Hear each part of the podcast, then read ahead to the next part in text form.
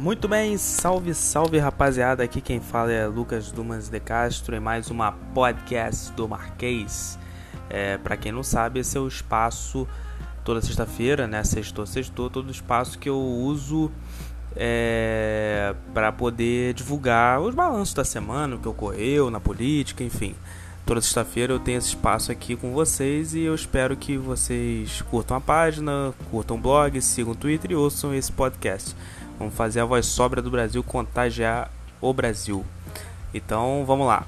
Bom, para começar com os destaques do Rio, é... bom, tem situações que a gente avisa, né? E... Mas tem vezes que a gente avisa há dois meses atrás. É... Há quanto tempo eu já estou aqui nesse podcast dizendo que o senhor Wilson Witzel está rachado com o Bolsonaro? Já é muito tempo. E essa semana que passou, que teve muita coisa, né? Inclusive até com, com o próprio. É, com, a, com, com o Rio de Janeiro, né? Aqui tendo uma participação nacional, que foi esse caso da Marielle, que eu vou comentar agora. Nós tivemos aí uma briga pública do senhor Wilson Witzel com o Jair Bolsonaro.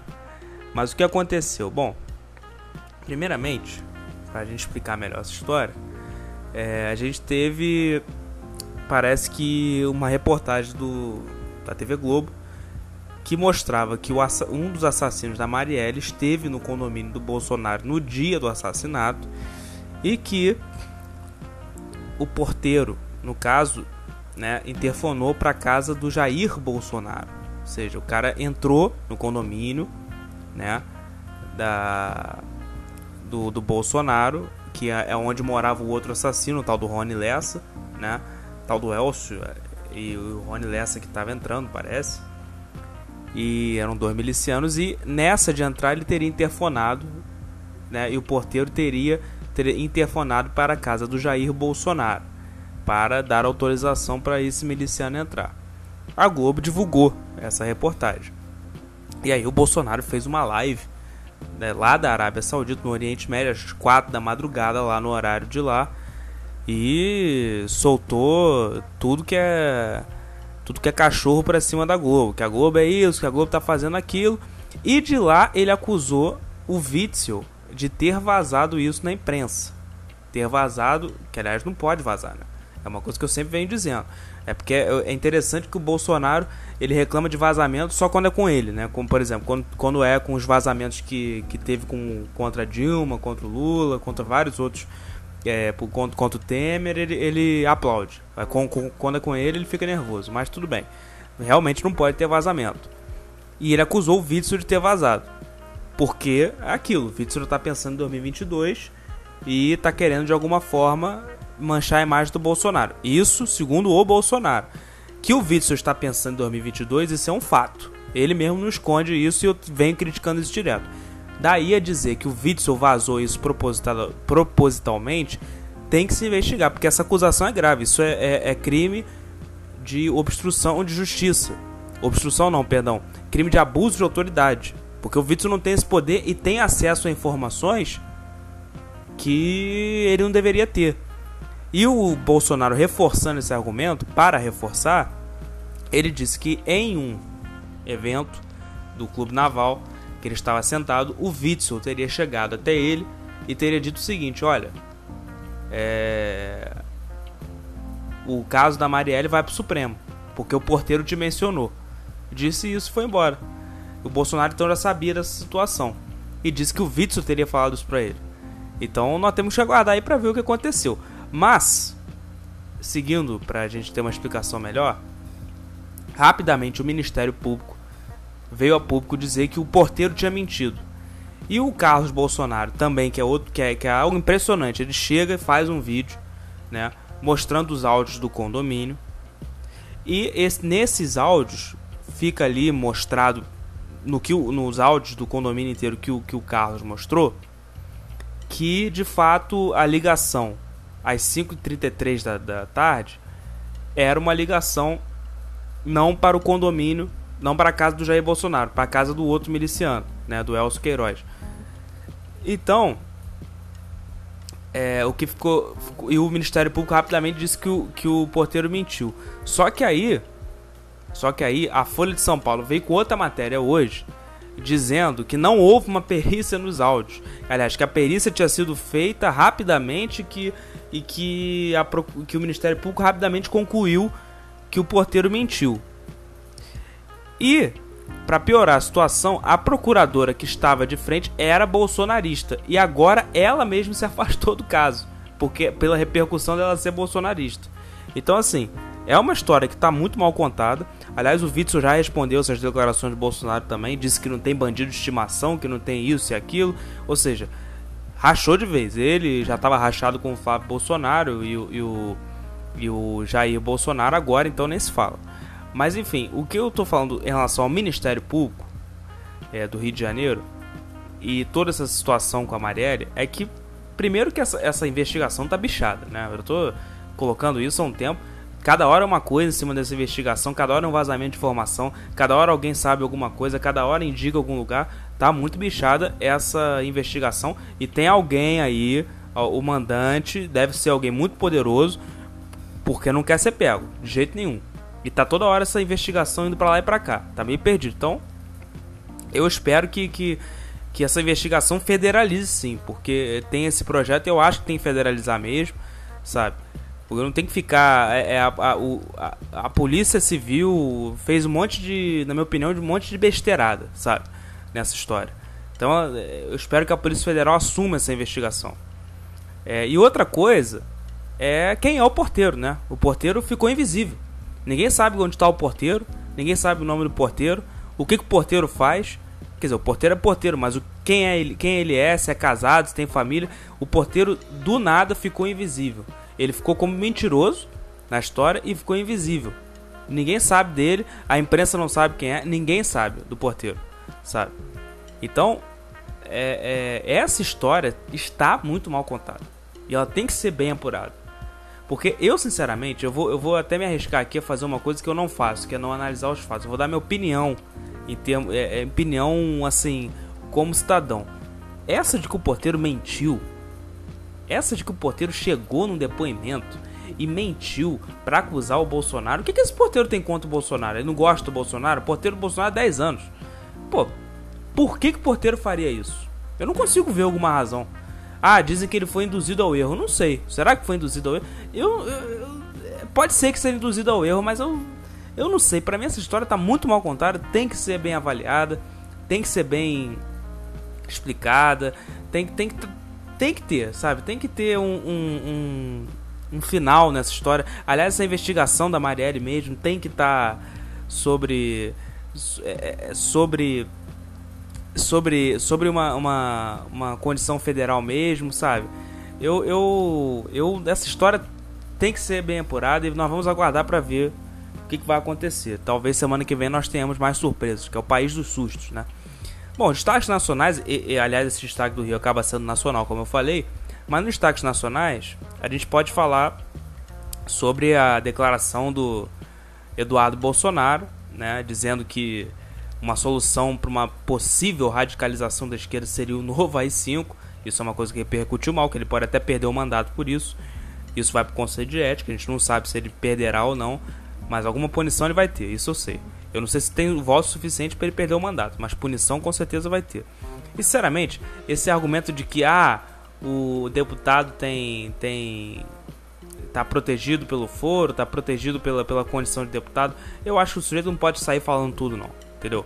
Ele pode até. É, cara, um AI-5 é, é, é, Ou seja, o sujeito senta na democracia, ele tem a, a, a cadeira do, dos deputados, da Câmara dos Deputados, e chega e defende justamente. Ele perde o emprego, né?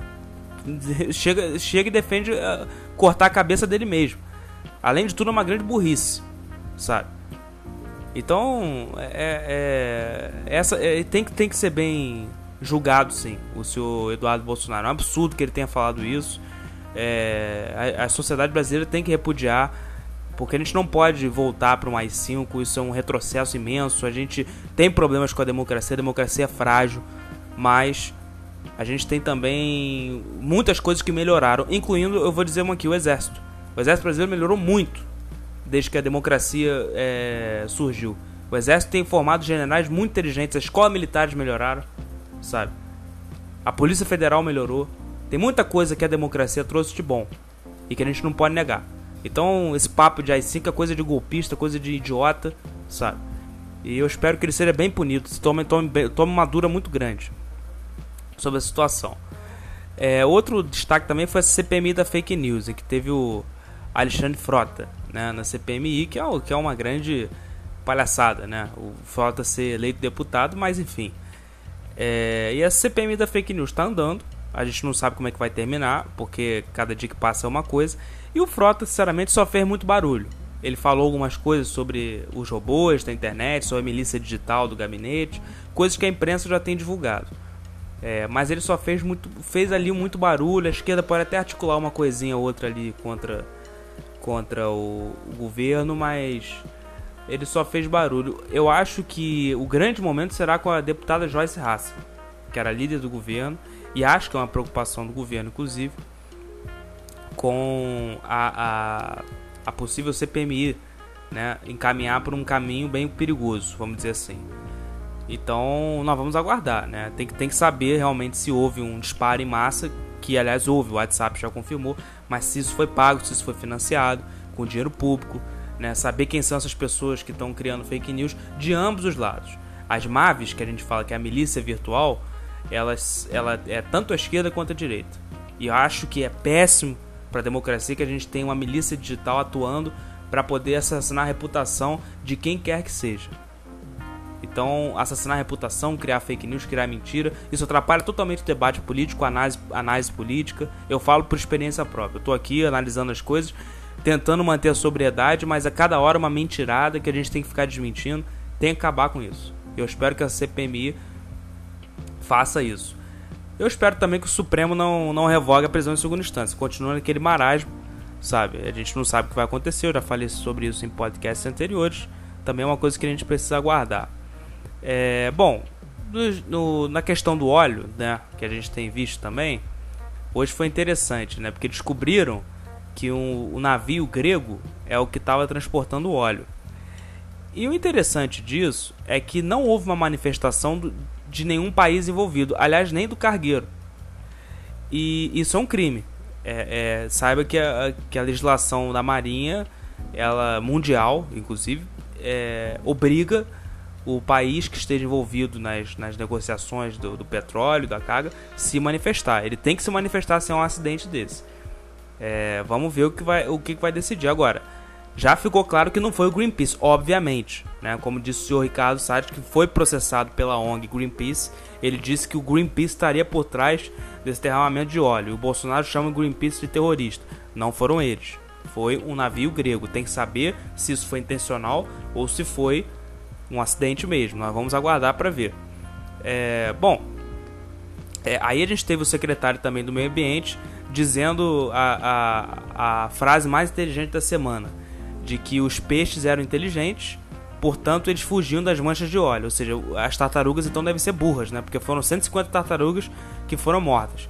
E aí ele grava um vídeo e responde dizendo: Ah, alguém aí tem um, um peixe pulando e se suicidando em cima do óleo, não tem, então chega de mimimi. Mimimi é ter esse idiota como secretário. Mimimi é ter esse idiota. Mimimi é o que esse idiota tá fazendo, sabe?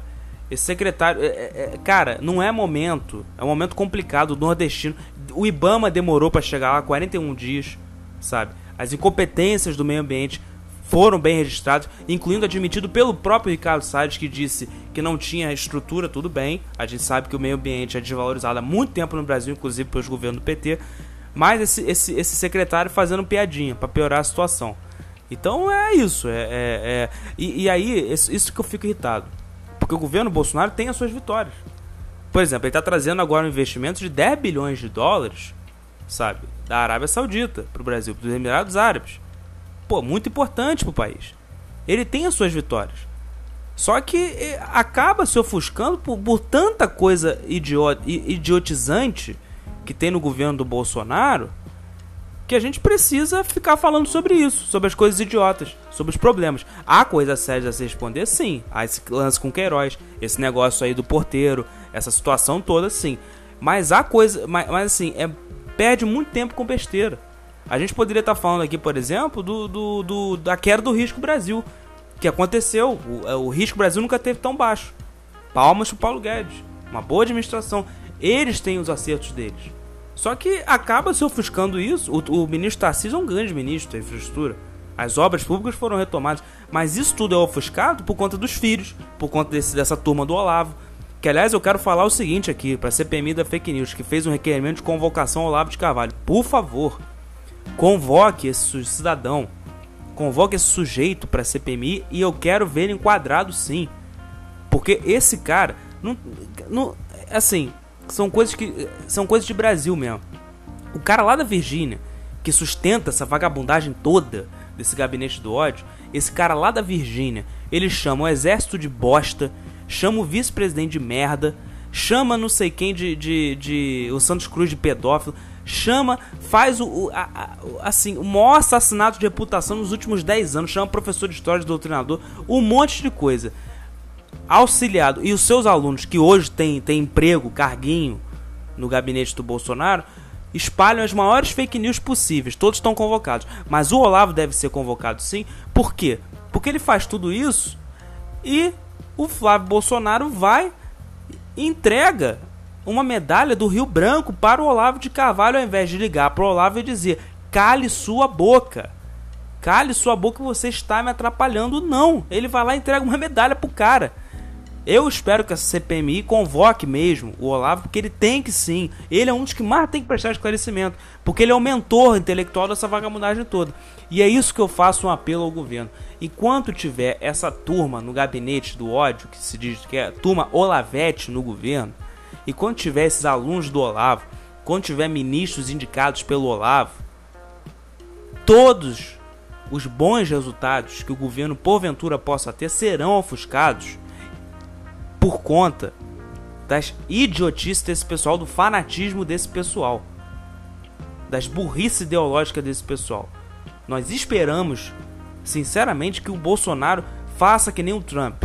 O Trump, quando ele tinha esse pessoal, como é o caso do Steve Bannon, querendo fazer um gabinete na Casa Branca, o que, que o Trump fez?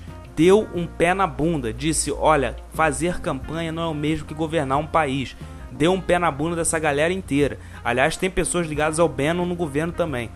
Então, o senhor, o senhor Olavo tem que ficar no buraco que ele nunca deveria ter saído. O Bolsonaro tem que entender isso. Junto com os filhos dele. Os filhos dele também têm que ficar quietos. Sabe? Porque senão as boas coisas do governo vão ser ofuscadas. E a gente não sabe quais são os problemas que poderão vir. É um apelo que eu faço. Bom, é isso aí, galera. Para você que gostou, curta a página no blog, siga o Instagram, siga o Twitter. Sextou, sextou. Aqui quem fala é Lucas Duma de Castro. Tem mais uma podcast do Marquês. Muito obrigado e até sexta que vem.